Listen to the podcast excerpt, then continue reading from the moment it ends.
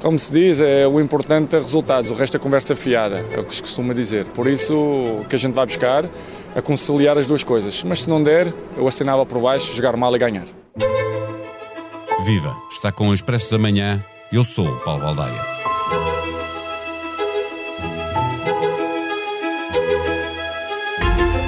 Com transmissão na SIC, a partir das 5 da tarde, Portugal estreia-se no Campeonato da Europa de Futebol em Budapeste contra a Hungria. No sábado, novamente às 5 da tarde, o adversário é a Alemanha e o jogo acontece em Munique. Portugal fecha o grupo com a França, campeã do mundo, na quarta-feira da próxima semana, às 8 da noite. Este é um grupo a que chamaram da morte, porque tem os dois últimos campeões do mundo e o último campeão da Europa, e qualquer um dos três é candidato a vencer o torneio. Parece impossível não passar a fase de grupos, até porque passam os dois primeiros e, sendo terceiro, só não passam os dois piores terceiros classificados dos seis grupos. O europeu, para Portugal, começa esta terça-feira. Chamamos quem sabe de futebol, quem já viu muitas seleções a jogar. Com um longo percurso no jornalismo desportivo, habitual comentador da SIC, José Manuel Freitas, vem ao Expresso da Manhã. O Expresso da Manhã tem o patrocínio do BPI o Banco Oficial das Seleções. Banco BPI. Grupo CaixaBank. Viva Zé Manuel Freitas, muito obrigado por vir ao Expresso da Manhã. Para começo de conversa, qual é a melhor equipa tipo que Portugal pode apresentar neste europeu? Boa tarde, Paulo Aldeia, obrigado pelo convite. E a conversa começa logo forte. Qual é a melhor equipa tipo? É, o mais fácil era dizer, é aquela que o Fernando Santos vai escolher. Mas olhando para aquela que o Fernando Santos me parece que vai escolher, uh, há dois jogadores que eu incluiria na equipa e ele não vai incluir, concretamente. Jogaria com o Nuno Mendes a defesa esquerda e não jogaria com o Rafael Guerreiro e jogaria com o Palhinha no lugar do Danilo. Mas uh, tenho de reconhecer que os dois futebolistas que o selecionador eu prevejo que vai escolher têm uma habituação e um ritmo uh, de entrosamento com os seus companheiros que, que joga a favor do, do selecionador de Portugal. E no caso do Danilo, até, uh, porque tem esta rotina de defesa central e de conhecer muito bem os terrenos que pisam o Pepe e o Rubén Dias, uh, pode ajudar perfeitamente a funcionar, mesmo nas saídas para o ataque, como terceiro central, com a vantagem imensa reconhecendo eu que o Palhinha, em termos de saída de bola, é capaz de ser um jogador mais eficiente, que neste caso concreto, e olhando para o ponta de lança da Hungria, que o, o, o Danilo, no jogo aéreo, é fortíssimo e pode ajudar perfeitamente os dois centrais. A questão também passa por aí, estavas a falar de vamos jogar contra a Hungria, ou seja, é bem diferente jogar contra a Hungria ou jogar contra a Alemanha ou a França, que são os, os dois outros uh, adversários. Uh, colocarias a equipa que quer queres rodar uh, logo frente à Hungria ou uh, procuravas uma alternativa, sabendo que contra a Alemanha e contra a França vai ser preciso um jogo diferente? Sim, mesmo aceitando isso, mesmo aceitando isso, eu acho que o, o selecionador de Portugal, pelas provas que tem dado nestes 80 eh, e tal, 90 jogos que tem à frente da seleção nacional, é um técnico extraordinariamente conservador, acredita muito nas suas ideias e nos jogadores que jogam. No jogo com a, com a Hungria, Uh, lá está, uh, percebo que jogo Danilo uh, pelo jogo aéreo e pelo tal ponta de lança que é o Zalai, que é um jogador perigosíssimo e que no último jogo de preparação que eles fizeram contra a República da Irlanda só não fez dois ou três gols porque realmente, bom, admito que os centrais da, da República da Irlanda não tenham a mesma qualidade dos centrais portugueses, mas o guarda-redes do, dos irlandeses foi o melhor jogador em campo. Relativamente aos outros dois adversários, eh, eu admito que ele possa fazer ali uma diferença, uma, uma mudança na equipa, talvez, dar-lhe um cariz mais construtivo. Até porque eu considero de todo fundamental o jogo com a Hungria. A mim não me passa pela cabeça que Portugal, não ganhando, fique em condições de se apurar. Não são favas contadas. Não, não, não, bem pelo contrário.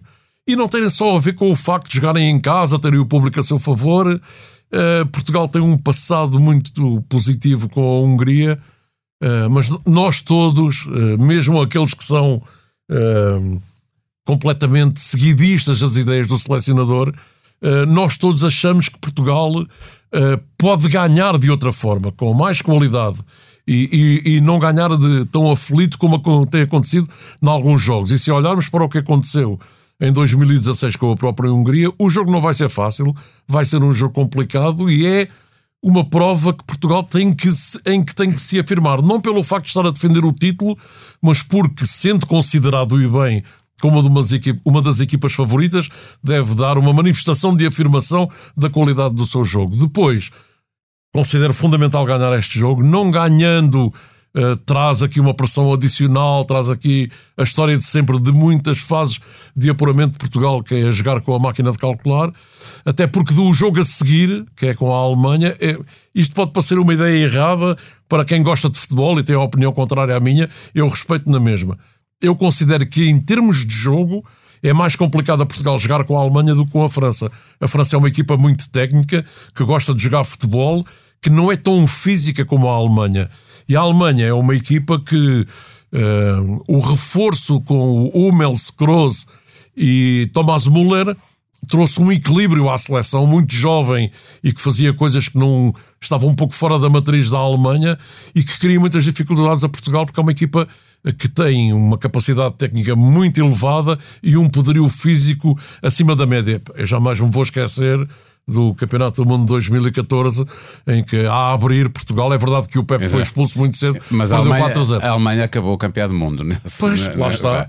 É, é que, é, equipa. Sabes que eh, nós estamos a voltar a uma fase do futebol na Europa, na minha opinião, e no mundo globalmente, em que volta a ser 11 contra 11 e no fim ganha a Alemanha. ganha a Alemanha, como vimos isso agora no Sub-21 também. Como é evidente. É, mas olha, tu estavas há pouco a dizer que todos nós queríamos ver eh, Portugal e achamos que era possível Portugal ganhar de outra forma.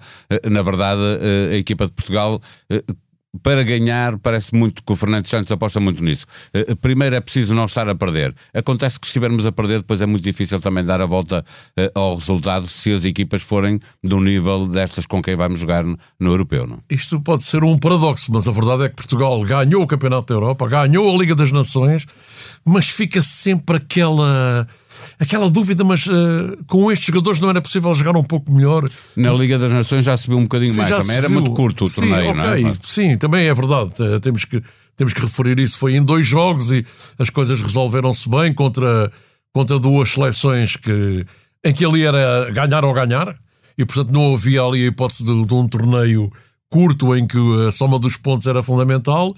Uh, nessa realidade é verdade que Portugal conseguiu chegar àquele patamar exibicional uh, de que, que, nós tanto gostamos, mas depois tivemos a seguir o Campeonato do Mundo na Rússia, que voltámos àquela fase de ganhar com a corda na garganta e sempre ali muito de aflitos. Portanto, eu acho que pela qualidade dos. Não é, não é só pela qualidade dos jogadores, é pela qualidade e maturidade dos jogadores.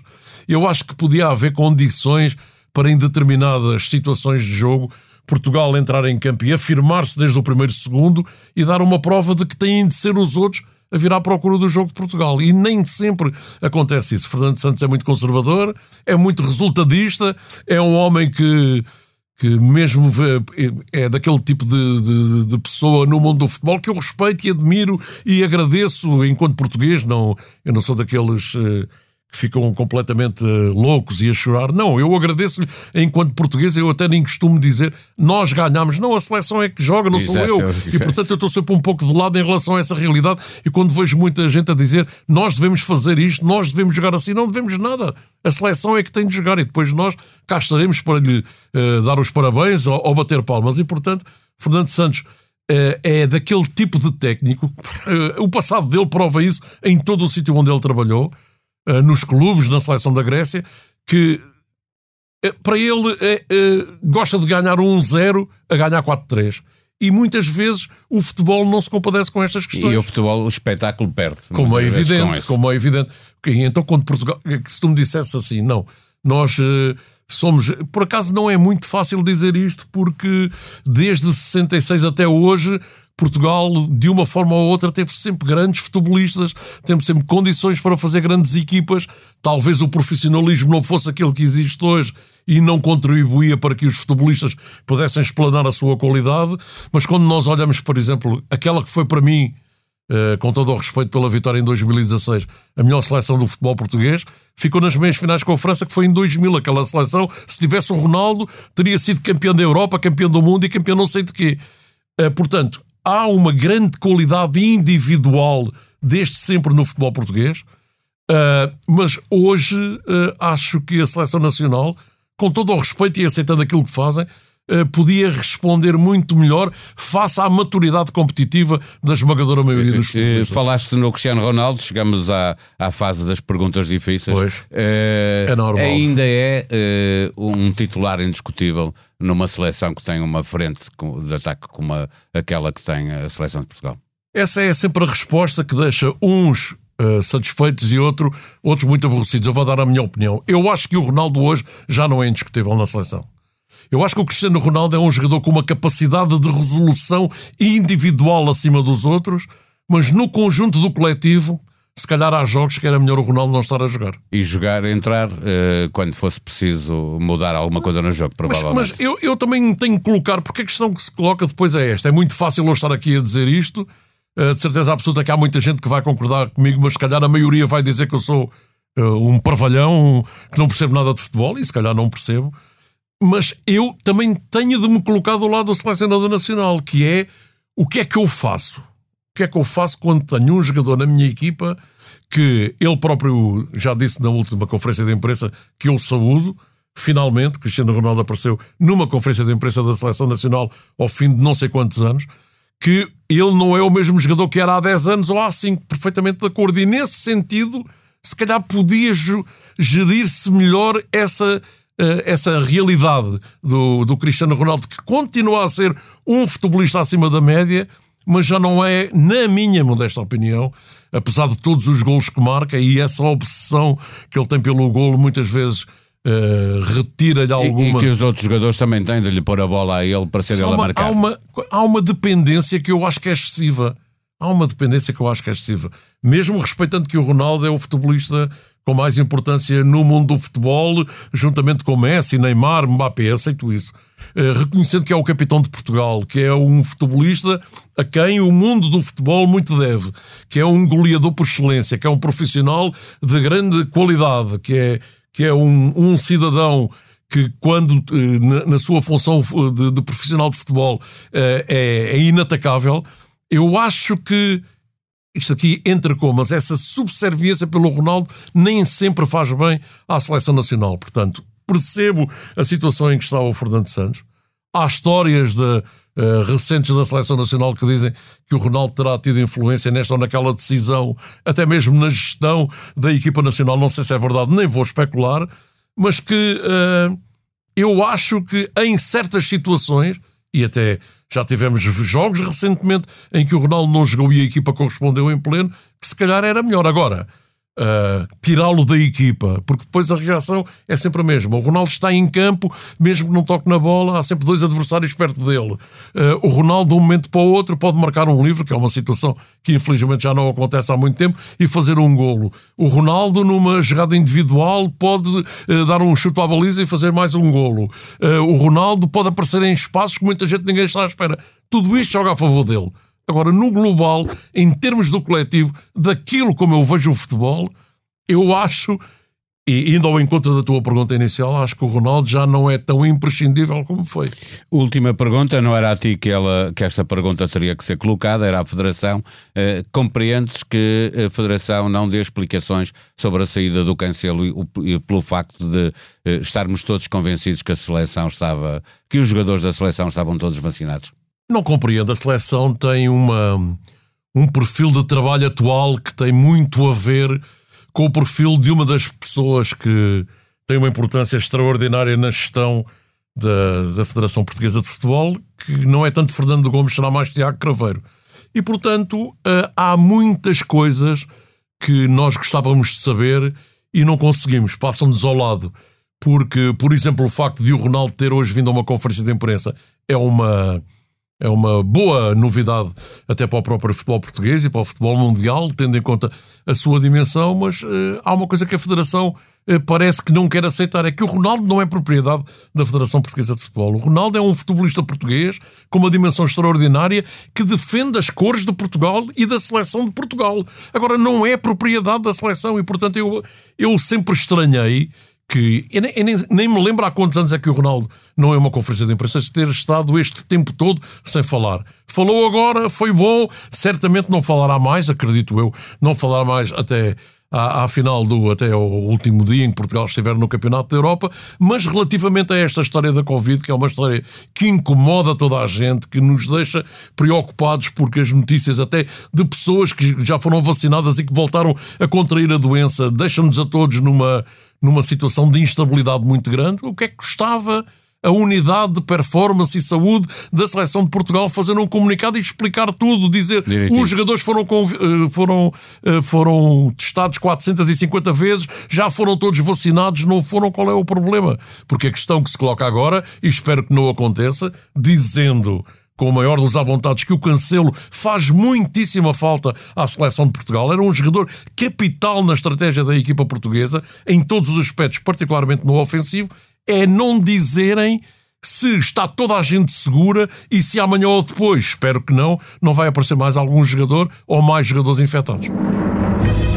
Em expresso.pt encontra toda a informação relativa à evolução da pandemia em Portugal e no mundo e também as últimas sobre a preparação das autárquicas, muito centradas no Partido Socialista, que acabou por ser o partido mais atrasado na apresentação dos candidatos. No Porto, a solução acabou por ter de ser o presidente da Conselhia, que é também deputado, Tiago Barbosa Ribeiro. E em Cascais, para tentar derrotar Carlos Carreiras e o PSD, uma inédita coligação entre PS, PAN e LIVRE. Sobre os dados de ativistas fornecidos pela Câmara de Lisboa a várias embaixadas, agora são cidadãos ucranianos a queixar-se. Caso se confirme o envio de dados pessoais de ativistas ucranianos para a Rússia, há uma associação que pondera avançar com uma queixa-crime contra a autarquia. Expresso da Manhã é um podcast diário que pode subscrever nas plataformas digitais SoundCloud, Apple Podcast e Spotify. A sonoplastia deste episódio foi de João Luís Amorim. Voltamos amanhã. Até lá. Tenha um bom dia.